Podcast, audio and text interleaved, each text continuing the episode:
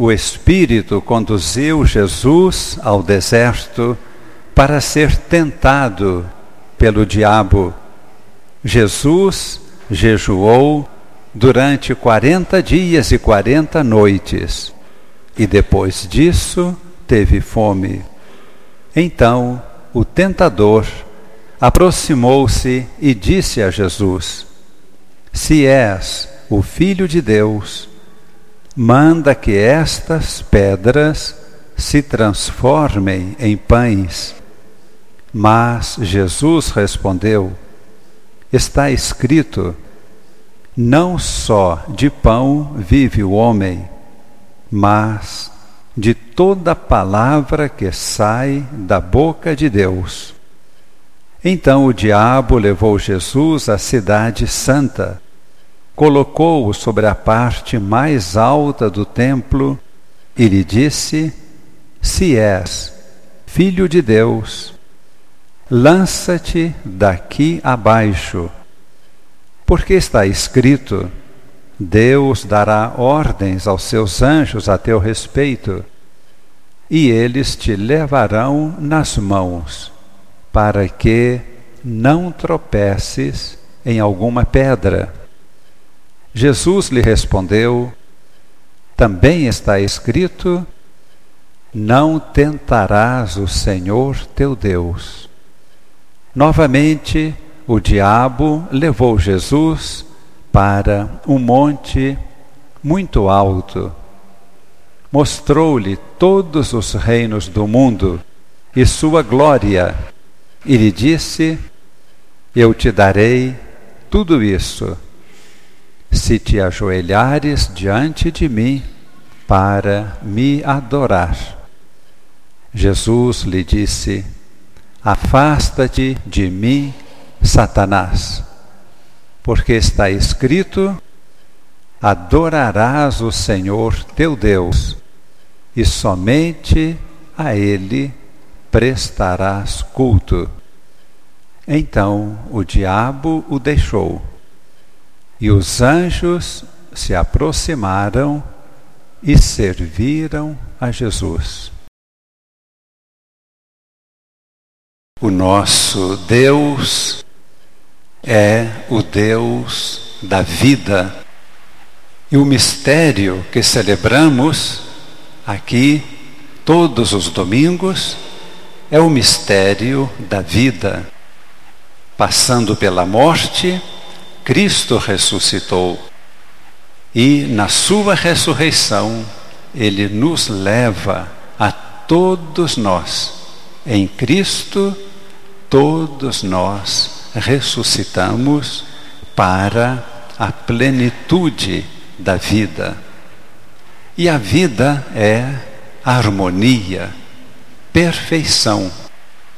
Em tudo que podemos observar, em todo o universo, encontramos a perfeição absoluta. E esta perfeição se revela mais ainda nos seres vivos.